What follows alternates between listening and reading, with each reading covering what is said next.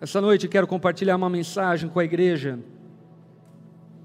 que eu intitulei de Quem são os seus pastores? Quem são os verdadeiros pastores? A igreja de Corinto, como vimos até aqui, e se você tem acompanhado semana após semana esse tema, você certamente percebeu que era uma igreja bem complicada e que tinha um problema grave de unidade, aonde alguns estavam se entregando ao culto à personalidade, adorando e idolatrando homens ao lugar da adoração ao Deus vivo. Não compreendiam que aqueles homens de Deus eram um meio e não um fim, eram mensageiros e não a mensagem, apontavam um caminho, mas não eram um caminho.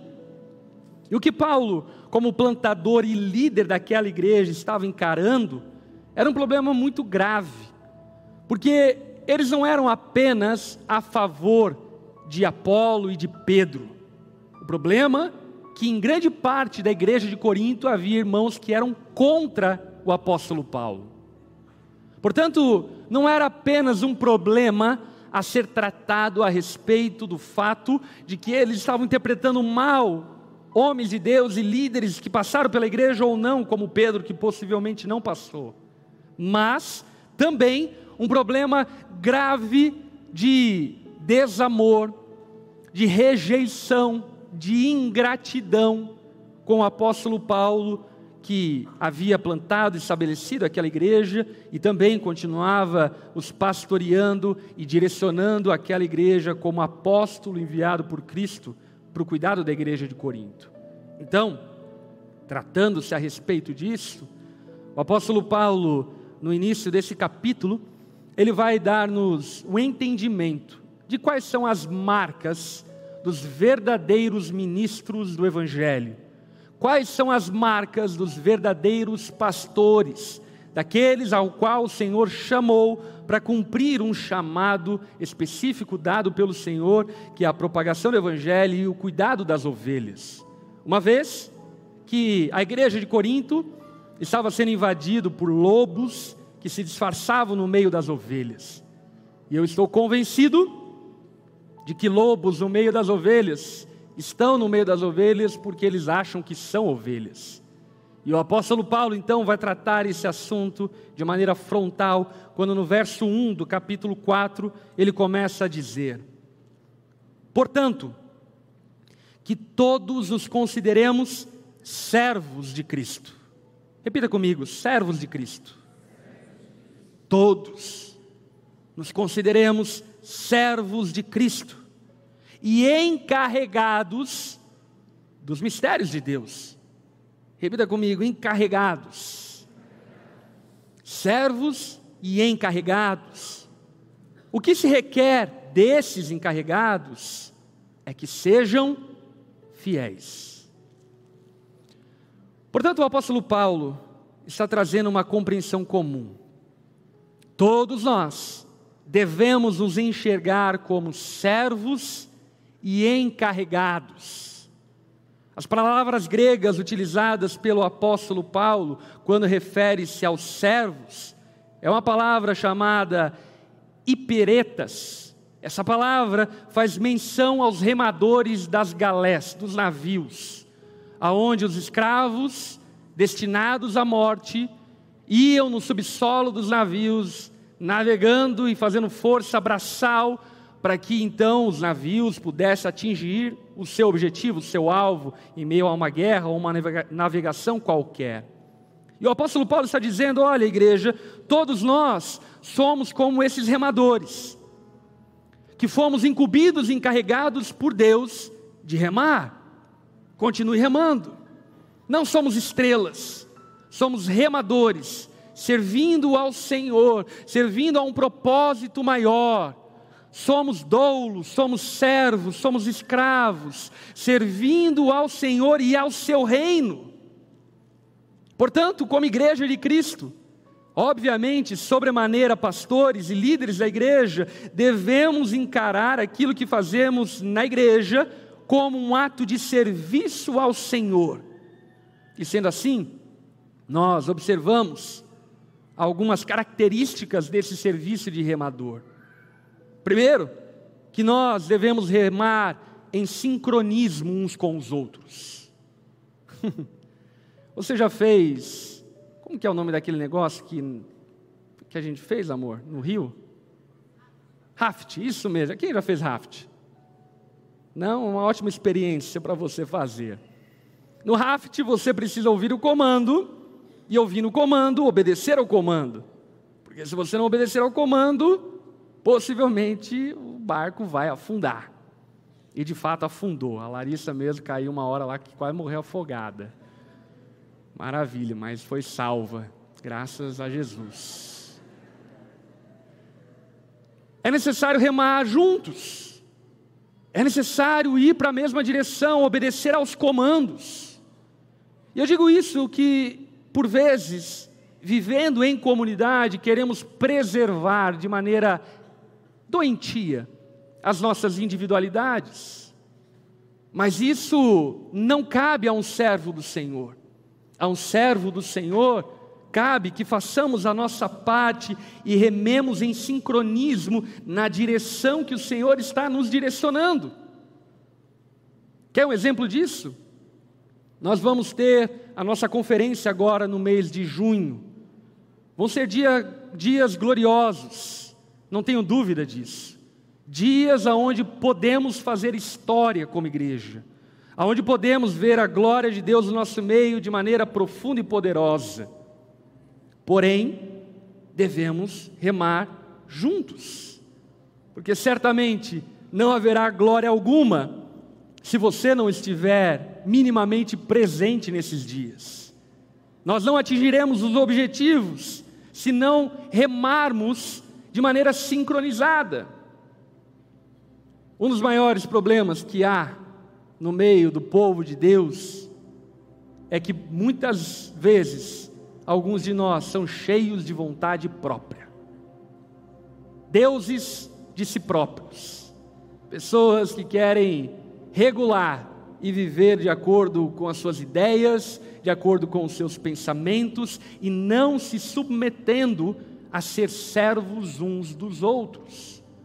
Todos nós diz o apóstolo Paulo, devemos ser servos, remar em sincronia, remar sob o mesmo comando, compreendendo que estamos sentenciados à morte, que nos entregamos a Cristo, e agora o nosso papel é fazer Cristo conhecido e a sua glória manifesta em toda a terra. Amém? Somos servos, servos e encarregados a palavra grega para os encarregados é oikonomos, que traduzida significa mordomo. Somos mordomos. Mordomos a serviço do nosso Senhor, do nosso Quírios, do nosso Deus, servindo uns aos outros de acordo com a sua vontade. E diante disso, devemos perceber que o mordomo, ele não é responsável por fornecer o alimento ele é responsável por distribuir o alimento. Portanto, o alimento vem do Senhor, mas nós devemos distribuir esse alimento uns aos outros como mordomos da casa de Deus, que tendo recebido de Deus, então repartimos aquilo que recebemos. E inclusive, isso precisa levar-nos à compreensão da necessidade de servirmos uns aos outros. Vez após vez recebemos na nossa igreja muitos irmãos que vêm machucados de outros contextos de igreja, que de alguma forma vêm com dilemas na sua vida pessoal, espiritual e assim por diante. E grande parte desses irmãos chegam no nosso contexto e aquilo que prontamente dizem é: Pastor, eu quero sentar na cadeira e adorar ao Senhor. E só isto. E deixa eu lhe falar algo, eu compreendo. Eu entendo a tua situação. Porém, se você é um genuíno cristão, isso é muito transitório e precisa ser muito passageiro, rápido. Porque todos nós devemos ser mordomos uns dos outros, servirmos uns aos outros, distribuindo daquilo que recebemos. Porque caso contrário, seríamos como celeiros que abastecem a si próprios e que chega o momento da vinda do Senhor e somos tidos como tolos, porque tendo recebido tanto, não repartimos aquilo que recebemos. Você tem sido abençoado aqui domingo após domingo? Você tem sido abençoado no seu grupo pequeno, nos discipulados, nas N atividades, programações que temos como igreja? Você tem sido abençoado? Portanto, cabe, compete a nós a sermos mordomos do Senhor e servirmos uns aos outros como nós fomos servidos. É nossa obrigação dar daquilo que recebemos, nada mais e nada menos. E isso, inclusive, toca em um assunto muito importante. O mordomo não tem a obrigação de inovar. Não precisa inventar moda, gente. A igreja já tem dois mil anos. Desconfie de pregadores, pastores, líderes, sabe? Que vem com aquela coisa, tem uma palavra rema, uma palavra nova, uma descoberta espiritual. Meus irmãos, há dois mil anos existem pessoas exaustivamente estudando as Escrituras dia após dia, e agora uma mente iluminada do século 21 descobriu algo que ninguém descobriu. Mentes brilhantes como Lutero, como Calvino, como Zwinglio, como Spurgeon e tantos outros homens que passaram ao longo da história não descobriram o que a mente iluminada descobriu. Tem alguma coisa de muito errado. Nosso papel não é inventar moda, não é sair por aí dando profecias, é repetirmos as mesmas palavras que ouvimos do Senhor as mesmas palavras que nos salvaram, nos transformaram e que salvarão e transformarão todos aqueles que as ouvirem, porque de fato o Evangelho é poder de Deus para a salvação de todo aquele que crê. Portanto, tome cuidado com aqueles que sempre estão trazendo novidades, porque não compete ao mordomo inovar, compete ao mordomo ser fiel e repartir e distribuir aquilo que que recebeu do Senhor. O apóstolo Paulo continua no verso 3 dizendo: Pouco me importa ser julgado por vocês ou qualquer tribunal humano. De fato, nem eu julgo a mim mesmo, embora em nada minha consciência me acuse, nem por isso justifico a mim mesmo. O Senhor é quem me julga. Normalmente, quem fala essa frase, fala essa frase num tom escapista. Tipo assim, estou vivendo uma vida toda errada, então, para não ser avaliado, para não ser fiscalizado pelos outros, eu então tatuo tá no meu braço, só Deus pode me julgar. E que não era a questão do apóstolo Paulo. O apóstolo Paulo tinha uma compreensão escatológica de que Deus julgaria a ele e que o julgamento do Senhor seria muito mais severo do que qualquer julgamento alheio, seja de homens ou mulheres, seja da sociedade, ou seja da própria igreja, ou seu próprio auto-julgamento, ou o julgamento da sua consciência, que de acordo com a filosofia grega, dizia-se que a consciência era o árbitro daquilo que era certo e errado. Paulo diz: não me importa a minha consciência, não me importa o meu próprio julgamento, não importa o julgamento dos outros, porque eu sei que serei julgado pelo Senhor. eu e você seremos julgados pelo Senhor. E talvez você diga: glória a Deus por isso, pastor. Se eu fosse você, eu não diria muito melhor o achincalhamento social, muito melhor as ofensas da sua esposa, porque ela não sabe o quão pecador você é. Muito melhor o julgamento equivocado da igreja, porque eles não te conhecem profundamente, mas o Senhor nos conhece profundamente e julga cada uma das nossas intenções e obras. E essas obras e intenções serão postas ao fogo no dia do juízo do Senhor, e sobrará apenas aquilo que é precioso. Portanto, o apóstolo Paulo, como servo do Senhor, tinha um compromisso, sobretudo com o Senhor.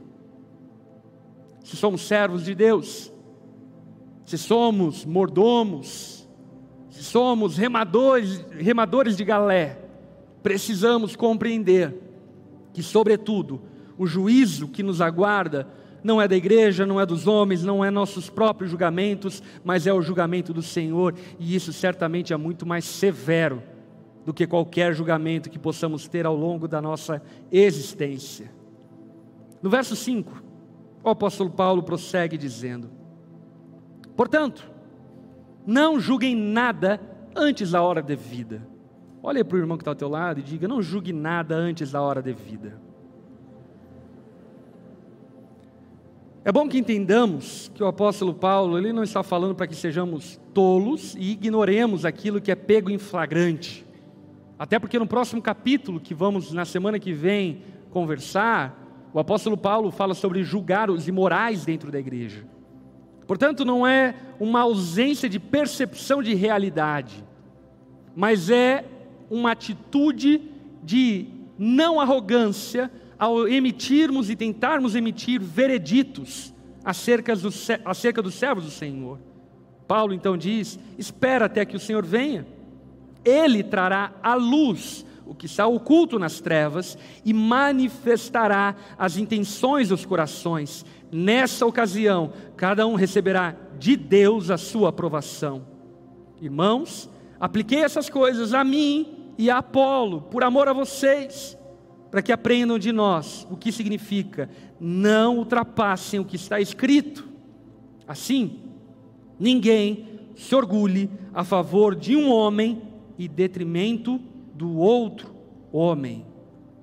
Deus julgará os seus ministros. Deus julgará os seus servos. Portanto, não seja precipitado em julgar uns aos outros não julgue no tempo errado. Você já assistiu aquela minissérie chamada Os Olhos que Condenam? Já?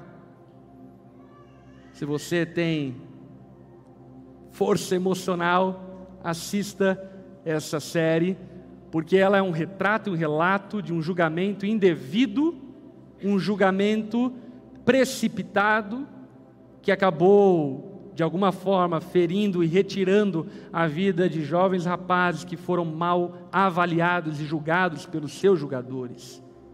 Não julgue nada de maneira precipitada. Essa semana ainda alguém me perguntou lá no Instagram e eu respondi a respeito de tomar cerveja.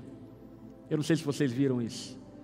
E aí, enfim, perguntaram: "Ah, pastor, é pecado tomar cerveja?" E aí então eu disse: "Olha, a letra da lei diz: não se embriague, não se entregue ao vício, não dê mau testemunho. Agora, se você consegue fazer tudo isso e ainda consumir, ok, não é pecado de acordo com a letra da lei. O espírito da lei é o amor. E aí então encerrei o vídeo. Aí vem uma irmã dizer: Pastor, lá na tua igreja os jovens são incentivados a se embriagarem. Eu falei, irmã, para começar, eu sou abstêmio, eu não tomo. Eu me abstive do álcool por amor à igreja, para que não dê mau testemunho, para que de alguma forma aqueles que têm problema com álcool não encontrem em mim respaldo, incentivo para tal. Porém, nós precisamos nos deter aquilo que a palavra de Deus fala. Não julgue de maneira precipitada.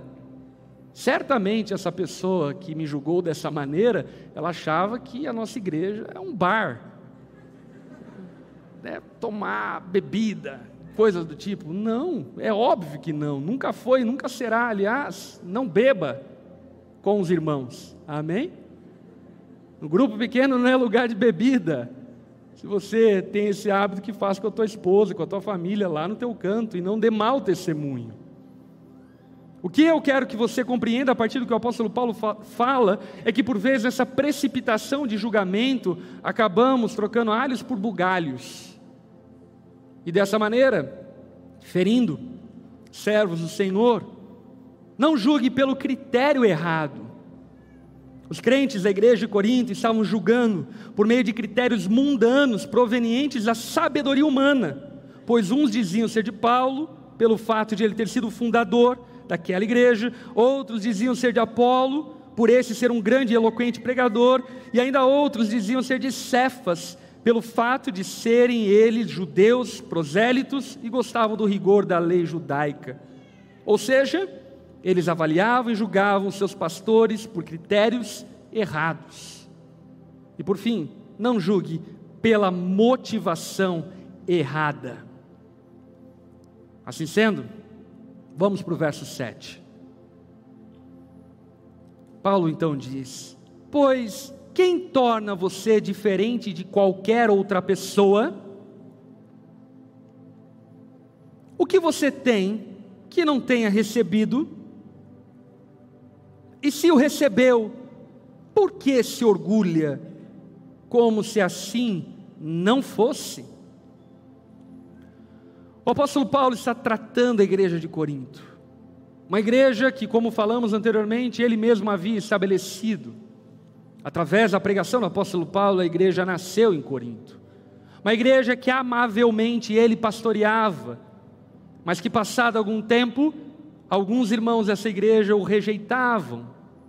E diante disso, então, o apóstolo Paulo trata dois problemas comuns dentro da igreja. Primeiro problema, ingratidão. Quando Paulo fala o que você tem que não tenha recebido, isso é um duplo sentido do apóstolo Paulo. Dizendo: olha, o que temos recebemos do Senhor, mas o que vocês têm, vocês receberam por meu intermédio. E por que vocês são ingratos? Sabe, meus irmãos, nem todo mundo vai acertar sempre. Sim ou não? Líderes vão errar, pastores vão errar, irmãos vão errar, Pessoas que nos amam sinceramente vão errar, vão falhar conosco. Mas isso nunca deveria nos dar o direito de sermos ingratos. Se você vem, por exemplo, de um outro contexto de igreja, o primeiro exercício que eu faço com quem eu recebo de outra igreja é o exercício de destacar aquilo que era bom e aquilo que ele recebeu no outro contexto de igreja, para que então haja gratidão.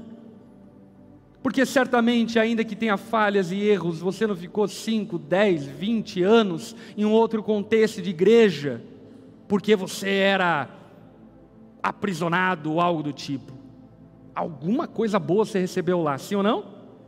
Que seja um abraço de um irmão, que seja uma pregação pontual que te edificou demais. Portanto, a igreja de Corinto estava carregada de ingratidão. Meus irmãos, sejamos gratos por aquilo que o Senhor tem feito no nosso meio. Sejamos gratos por tudo aquilo que temos recebido do Senhor. Sejamos gratos pelos ministros da nossa igreja que têm se dedicado e servido a nós com tanta excelência. Sejamos gratos aos pastores da nossa igreja que exaustivamente têm cuidado do rebanho de Cristo dentro das limitações e possibilidades de cada um de nós. Sejamos gratos aos discipuladores Talvez você olhe para o seu discipulador e fala: Nossa, ele poderia ser melhor. É verdade, todos nós poderíamos ser melhores. Mas vamos lá, gente. Alguém não recebendo nada naturalmente, falando, dedicar, que seja uma, duas horas por semana para olhar nos teus olhos e cuidar de você. Eu não tenho isso nem da minha esposa. Brincadeira, tenho mais. Mas o que eu quero dizer é que nós devemos ser gratidão pelos outros. Ninguém tem obrigação de nos amar. O amor é uma dádiva, é um dom que nós recebemos gratuitamente. É graça, é graça sermos amados, é graça sermos pastoreados, é graça podermos caminhar juntos, é graça podermos estar nesse lugar, porque nada disso nós trabalhamos para receber, foi Deus que concedeu a sua graça. Amém? Segundo ponto que o apóstolo Paulo trata nessa igreja é a sua arrogância. Quantos irmãos, passado o tempo, se entregam à arrogância? Gente que, como diria o apóstolo Paulo em capítulos anteriores, que não eram de nobre nascimento, que não sabiam de nada, mas que foram acolhidos, abraçados, amados e que porventura se desenvolveram no nosso meio mas que com o passar do tempo, porque leram um livro de teologia, passaram a achar que são Lutero reformando a igreja cristã do século 21. Meu irmão, keep calm. Deixa a tua arrogância um pouco estacionada. A melhor forma de tratar a arrogância, sabe qual é? Um bom rodim, um balde e o banheiro sujo da igreja. É maravilhoso. É um remédio para arrogância incrível, desentupir o vaso dos irmãos. Precisamos entender que somos servos e mordomos uns dos outros. A igreja não é lugar de estrelato, mas é lugar de serviço, de amor, de entrega, de renúncia. Não é lugar aonde devamos nos envaidecer ao ponto de nos esquecermos que aquilo que recebemos, recebemos do Senhor, mas através de tantos que estiveram antes de nós e se esforçaram para fazer com que nós conhecêssemos o Evangelho. Por exemplo, uma coisa que tem sido muito comum nos nossos dias são irmãos desdenhando, por exemplo, do movimento pentecostal. Porém, ignora o fato de que foi o movimento pentecostal que evangelizou o Brasil. Foi o movimento pentecostal que entrou nas periferias das cidades, nos interiores mais interiores, irmãos e irmãs que pregaram o evangelho apaixonadamente, que fizeram aquilo que muitos de nós, almofadinhas, não querem fazer. Portanto, que tenhamos gratidão em nossos olhos, que não nos entreguemos à arrogância, mas pelo contrário, que deixemos a graça de Deus nos humilhar. Amém? Verso 8. Vocês já têm tudo o que querem, já se tornaram ricos, chegaram a ser reis, e sem nós, como eu gostaria que vocês realmente fossem reis, reis, para que nós também reinássemos com vocês. Porque me parece que Deus nos pôs, a nós, os apóstolos, em último lugar, como condenados à morte. Viemos a ser um espetáculo para o mundo, tanto diante de anjos como de homens. Só uma pausa rápida aqui na leitura do texto. Paulo aqui está fazendo uma clara menção aos espetáculos romanos, aonde os Césares pegavam seus escravos e para de alguma forma disfarçar os problemas do império, davam ao povo pão e circo. E o circo nada mais era do que escravos mortos em praças públicas, no Coliseu, e dessa forma então o povo se intertia com a carnificina desses escravos e ignoravam os problemas do império. E Paulo está dizendo que ele, como servo do Senhor, é esse espetáculo para o mundo, esse espetáculo de morte carnificina. Nós somos loucos por causa de Cristo, mas vocês são sensatos em Cristo. Nós somos fracos, mas vocês são fortes. Vocês são respeitados, mas nós somos desprezados. O apóstolo Paulo, obviamente, está ironizando o comportamento da igreja de Corinto, que tendo sido abençoada de tantas formas por homens de Deus, como o apóstolo Paulo, ignoravam essas bênçãos e desenhavam dos apóstolos e líderes que haviam dentro daquela igreja, não os honrando de forma devida. Eu posso dizer a vocês, meus irmãos, eu já perdi a contagem de quantos casamentos não terminaram e foram restaurados, porque de alguma forma encontraram no nosso meio pastoreio, cuidado e auxílio no dia da adversidade e o problema conjugal. São incontáveis testemunhos de transformação, de libertação. Quantos viciados foram libertos dos seus vícios, cuidados, amados, supridos? Quantas pessoas da nossa igreja supridos no momento de tanta pobreza, limitação? Outros amados quando ninguém os amava, acolhidos quando ninguém os acolhia recebidos e abraçados como sendo importantes quando não eram importantes. E o que Paulo diz acerca daquela igreja de Corinto, e talvez cabe, caiba a alguns de nós, é que eles foram tão abençoados, tão amados, tão cuidados. E quando estavam no dia bom, eles desprezaram e desprezavam aqueles que haviam pago um preço alto por eles. Isso certamente deve, de alguma forma, nos alertar porque a igreja, ela serve para os dias ruins, amém? Mas também serve para os dias bons. Pode ligar para nós no dia da dor, no dia do luto, conte conosco. Mas como eu falei anteriormente brincando, eu falo a verdade. No dia que você estiver comendo picanha, também lembre de quem te serviu no dia da dor, no dia do luto. Porque por vezes e eu já vi isso acontecendo repetidas vezes no meio da igreja. Muitos irmãos e irmãs são abençoados e abençoadas, mas ao serem abençoadas e abençoados, acabam se esquecendo do meio pelo qual Deus os abençoou. No caso, o apóstolo Paulo está falando acerca dele mesmo como apóstolo que havia abençoado aquela igreja. Ele não se coloca na posição de salvador. Aliás, nenhum pastor é salvador de ninguém, amém? Nenhum pregador salva ninguém, nenhum líder salva ninguém, nem Paulo, nem Apolo, nem Cefas. Cristo é a nossa salvação, porém, Cristo é anunciado por meio de servos e mordomos. E esses servos e mordomos, quando fazem fielmente o seu trabalho, devem partilhar dos frutos das bênçãos que aqueles a quem eles serviram recebem. É o que Paulo vai falar um pouco mais à frente, lá em 1 Coríntios capítulo 9, quando ele diz: Se nós plantamos no meio de vocês coisas espirituais, seria demais colhermos coisas materiais?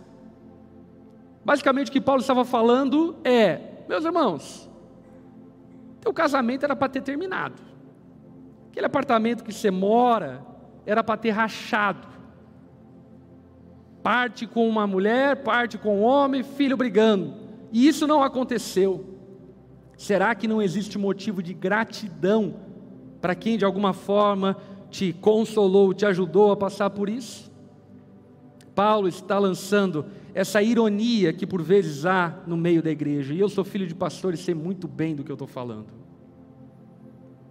Como filho de pastor e como pastor, Quantos irmãos eu vi prosperando ao longo do caminho na igreja?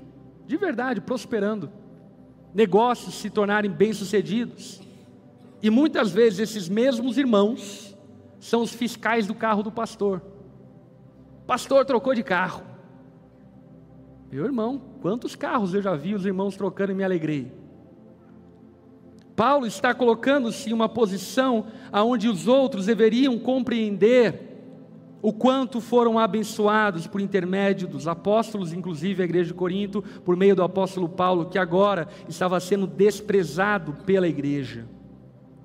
No verso 11, Paulo então continua a dizer: Até agora, estamos passando fome, sede e necessidade de roupas, estamos sendo tratados brutalmente, não temos residência certa e trabalhamos arduamente com as nossas próprias mãos. Quando somos amaldiçoados, abençoamos. Quando perseguidos, suportamos. Quando caluniados, respondemos amavelmente. Até agora, nos tornamos a escória da terra, o lixo do mundo. Uau! Quais são as marcas de verdadeiros pastores e ministros do Evangelho? Verdadeiros pastores, quando são amaldiçoados, eles abençoam. Verdadeiros pastores, quando são perseguidos, eles suportam. Verdadeiros ministros, verdadeiros servos do Senhor, quando caluniados, eles respondem amavelmente, porque sabem que o juízo e o julgamento não virá de tribunal humano, da igreja ou da sua própria consciência, mas virá do Senhor. E eu vou dizer para vocês, meus irmãos, eu já tive algumas vezes vontade de dar a louca na chapeuzinha e sair xingando todo mundo. Mas eu me lembro que Deus vai me julgar. Eu me lembro que eu não presto contas a quem me segue numa rede social, eu não presto contas, em última análise, à igreja local, eu presto contas ao Senhor. E, portanto, diante dele, devo e preciso me encontrar irrepreensível abençoando quando amaldiçoado, suportando quando perseguido, amando quando caluniado. Então, Paulo aqui vai para a reta final desse capítulo, quando no verso 14 ele vai nos dizer o seguinte: Não estou tentando envergonhá-los. É tipo assim, estou envergonhando, mas não estou tentando. Eu não sei se vocês estão percebendo, mas Paulo ele está colocando essa igreja na parede, dizendo: meus irmãos, abra o olho, mas eu não quero envergonhar vocês ao escrever essas coisas, mas procuro adverti-los como filhos amados. Ah, isso é maravilhoso. Isso é o coração de um verdadeiro pastor. Um verdadeiro pastor que, como um pai, por vezes, olha para um filho e dá vontade de dar umas bufetadas, e aí você lembra: ele é meu filho, eu amo, eu tenho que educá-lo, não traumatizá-lo. E então Paulo, olhando para aquela igreja de Corinto que tanto lhe havia causado mal e continuava ali causar mal, ele adverte como filhos amados, como alguém que tem esperança de que eles mudem a atitude deles para, as, para o benefício deles mesmos. Ele continua dizer no verso 15: embora possam ter 10 mil tutores em Cristo, vocês não têm muitos pais, pois em Cristo Jesus eu mesmo o gerei por meio do Evangelho. Aqui precisamos compreender algo sobre a vivência da vida cristã, ainda mais na era digital. Como membros de uma igreja, podemos ter 10 mil tutores, amém? Leia, estude, descubra. Não leia de tudo, espere crescer em alguns entendimentos para ler de tudo e poder reter o que é bom e o que não é. Mas leia, se aprofunde, ouça, cresça, seja edificado, mas nunca confunda um influência com um pastor. É o pastor que vai estar te acolhendo no dia da crise conjugal. Não é o youtuber que fala bonito. E eu digo isso na categoria de alguém que é tido como um influencer na internet.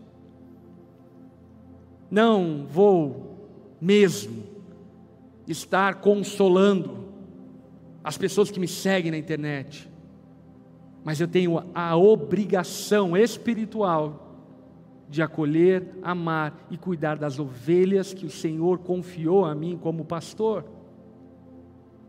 E que há um preço alto eu conto com o auxílio de outros pastores que possam de alguma forma cooperar nesse cuidado do rebanho de Cristo. Portanto, podemos ter 10 mil tutores, mestres, pensadores, mas não confunda as estações. Quem são os seus pastores?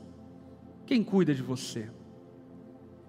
Isso, inclusive, é uma palavra, eu diria, de reflexão Há alguns irmãos que têm o costume de não fincar raízes em uma igreja local. Talvez por causa de dores e motivos lícitos que aqui não cabe julgar, mas que ficam saracuteando aqui e acolá, não fincam raízes.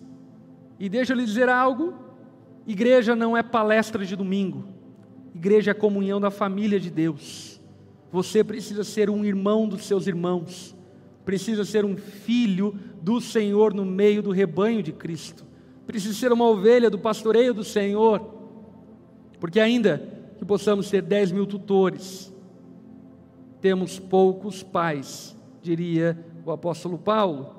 Portanto, suplico-lhes que sejam meus imitadores, Por essa razão estou enviando a vocês Timóteo, meu filho amado e fiel no Senhor, o qual lhes trará a lembrança a minha maneira de viver em Cristo Jesus, de acordo com o que eu ensino por toda parte em todas as igrejas.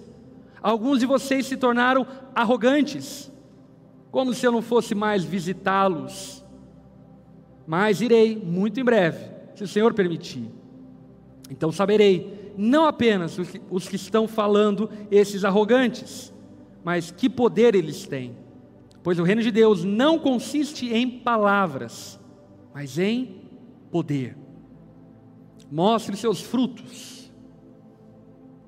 Mostre os frutos de uma vida dedicada ao Senhor. Mostre os frutos da piedade. Mostre os frutos. Porque o reino de Deus não consiste em achismos. Fazer igreja, meus irmãos, não se faz com achismo.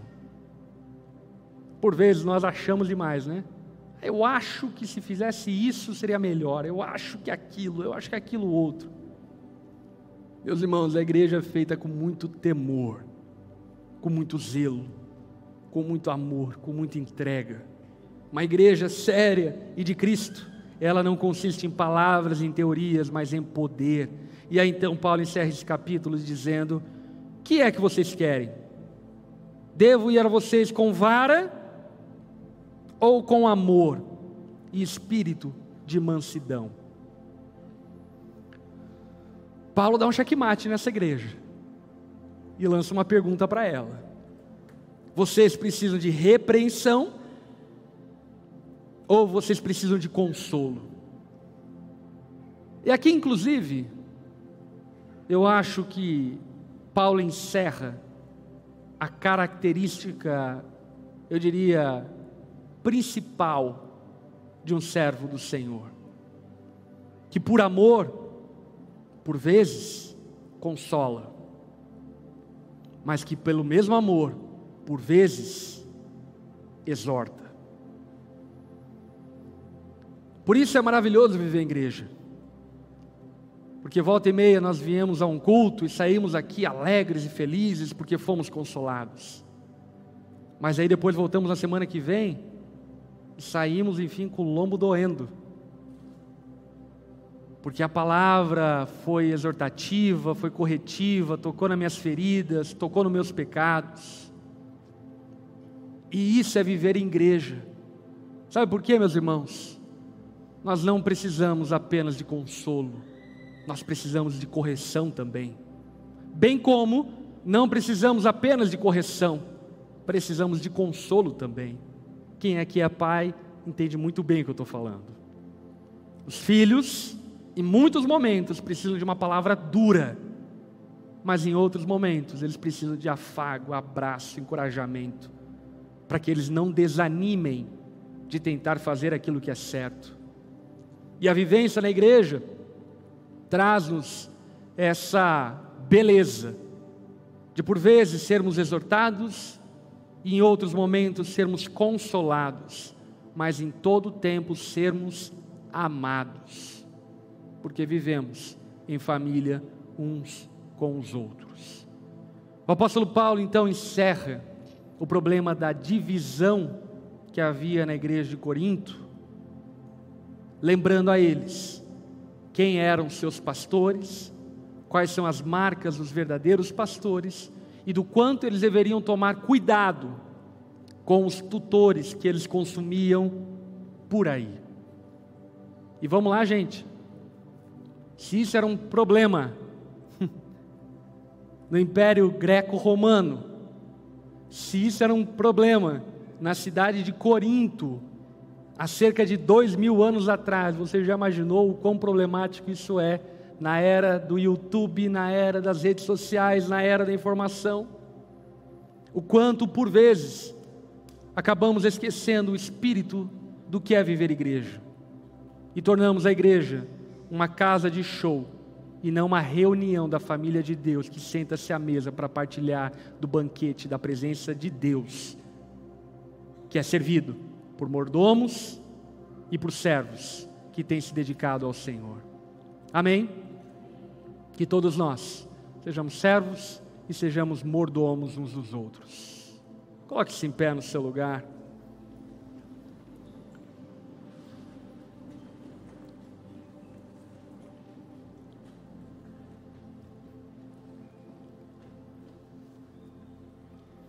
A pergunta dessa noite é: quem é o seu pastor? E certamente ela leva-nos a um confronto.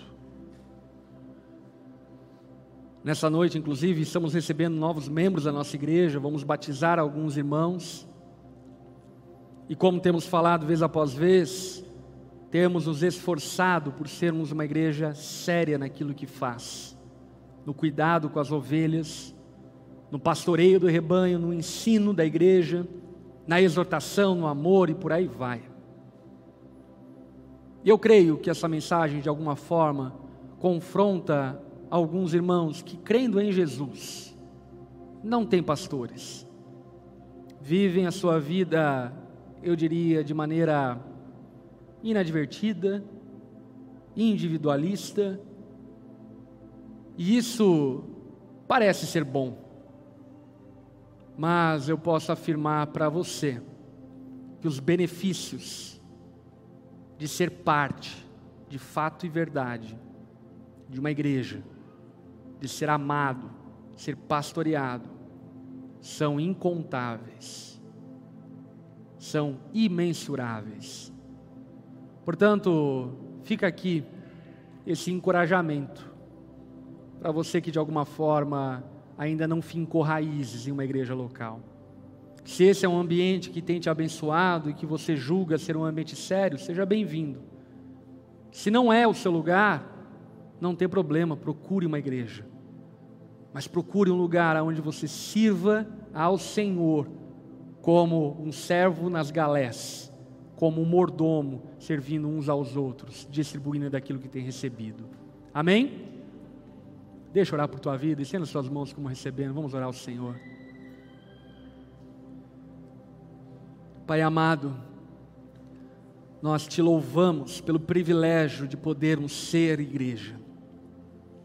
Obrigado, Pai, porque mesmo em um tempo tão conturbado, aonde temos ouvido testemunho de tantas coisas equivocadas feitas em teu nome, se denominando igreja. Nós temos podido viver, ó Pai, em uma comunidade imperfeita, mas com amor, com responsabilidade, com zelo. E eu clamo a Ti, Pai, que o Senhor preserve esse ambiente no nosso meio, anos à frente, décadas à frente. Que vivamos, ó Pai, um ambiente de gratidão de honra àqueles que têm nos servidos. Que aprendamos a honrar, ó Pai, os voluntários da nossa igreja que têm nos servido. Honrar líderes, pastores, gente que tem se dedicado para nos servir. Que exista gratidão na nossa forma de expressar palavras, na nossa forma de se dirigir àqueles que têm servido ao Senhor fielmente no nosso meio. Encha-nos também, ó Pai, de humildade, para que em nenhum tempo sejamos tomados pela arrogância, mas que em todo tempo possamos preservar esse espírito simples, que mesmo sabendo muito, se faz humilde para alcançar os humildes. Senhor, ensina-nos a viver igreja de maneira una e de maneira que glorifique ao Senhor. Obrigado por essa noite gloriosa, Pai. Obrigado por tudo aquilo que vivemos aqui. Pelo privilégio de ofertar na tua casa, de adorar ao Senhor, pelo privilégio da comunhão, pela graça de sermos ministrados por tua palavra. O Senhor é bom e nós reconhecemos isso. Que teu amor, Pai, nos acompanhe em tudo aquilo que vamos fazer ao decorrer dessa semana. Que a graça e a paz de Jesus estejam sobre as nossas casas, sobre as nossas empresas, onde nós estivermos que as consolações e presença do Espírito Santo possa nos direcionar em cada passo que dermos nessa semana para a glória e para o louvor do seu nome que nós oramos em nome de Jesus. Amém e amém. Olá, eu sou o pastor Lipão e essa é minha esposa Lari. Estamos muito felizes em te receber na nossa casa. Acreditamos que o Senhor separou esse tempo para que pudéssemos nos conhecer e queremos que você se sinta à vontade no nosso meio. E para isso queremos dar um ponto de partida para que possamos te conhecer e você também nos conhecer. Portanto, você está super convidado ao nosso encontro online nessa semana para conhecermos um pouco mais. Amém! Eu creio que o Espírito Santo tocou seu coração através da mensagem de hoje. E eu quero te encorajar a espalhar essa mensagem. Então vá em frente e compartilhe. Se você ainda não se inscreveu no nosso canal no YouTube ou ainda não nos segue no arroba Onda Dura no Instagram, então nos siga e se inscreva para ficar por dentro de tudo que acontece como igreja. Nós amamos você. Que Deus te abençoe nessa nova jornada e que possamos viver juntos coisas extraordinárias em família.